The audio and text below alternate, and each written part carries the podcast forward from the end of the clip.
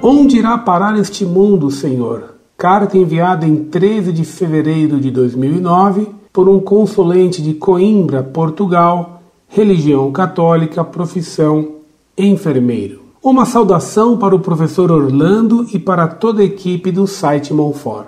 Escrevo de Portugal, terra de Santa Maria, onde infelizmente se vivem dias de alguma agitação política e social. Depois de despenalizar a matança de bebês ainda no ventre de sua mãe, fechar maternidades, facilitar a lei do divórcio, o nosso primeiro-ministro quer legalizar os aspas, casamentos homossexuais e já se fala em legalizar a longo prazo a matança de velhinhos e doentes em fase terminal incapacitados. Infelizmente, é neste ponto que este país de fortes raízes católicas se encontra.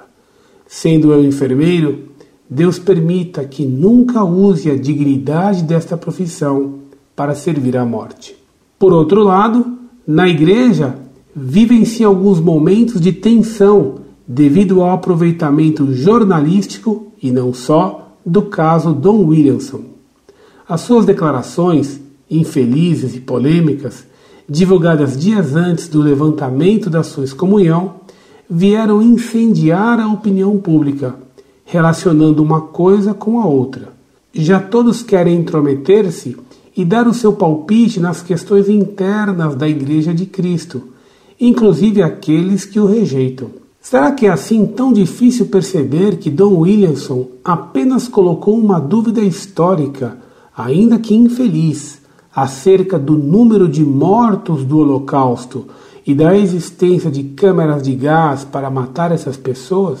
Penso que se os católicos, bispos, sacerdotes, leigos se preocupassem tanto com as declarações perigosas para a fé e para a saúde da alma proferidas por muitos de nossos pastores, como se preocupam com meras declarações históricas vindas de um membro da Fraternidade São Pio X, sociedade que ainda é um assunto tabu para muitos e assim se explica também parte do alarido, a Igreja lucraria muito mais com isso.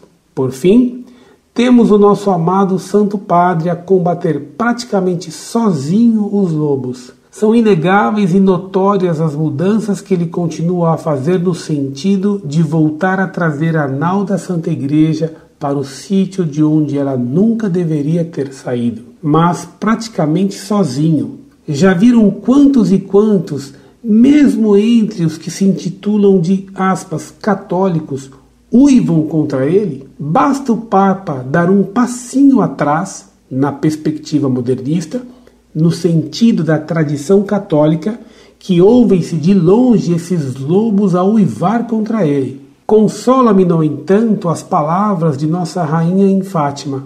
Em Portugal, conservar-se-á sempre o dogma da fé. Professor, peço-lhe que reze muito a Nossa Senhora por mim, pela Igreja e pelo Santo Padre Bento XVI.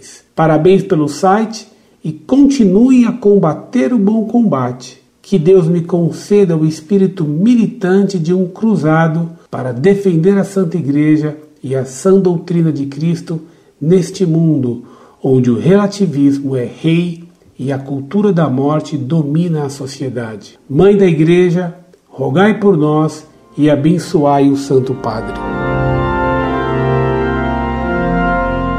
Muito prezado, salve Maria. Que excelente carta você me enviou. Concordo inteiramente com você. Repare, meu caro, que não é só em Portugal que se querem aprovar as leis criminosas. Em quase todos os países do Ocidente, registram-se projetos de leis idênticos e por toda parte se nota a mesma orquestração da mídia para aprovar tais leis criminosas. Quem orquestra esses projetos e essa onda da mídia universal? Evidentemente, são as forças secretas que se opõem ao Papa Bento XVI e o apedrejam sistematicamente com apoio dos lobos modernistas na Cúria Romana e fora dela. O Papa está sozinho, abandonado, enquanto sofre esse apedrejamento moral mundial. Você certamente se recorda do que disse a pequena Jacinta de Fátima certa vez. Coitado do Papa está chorando e rezando num palácio sozinho, enquanto uma multidão lhe lança pedradas. pois não parece o que estamos vendo hoje, rezarei por você. Rezemos pelo Papa Bento XVI. Incorde Jesus Semper, Orlando Fedeli.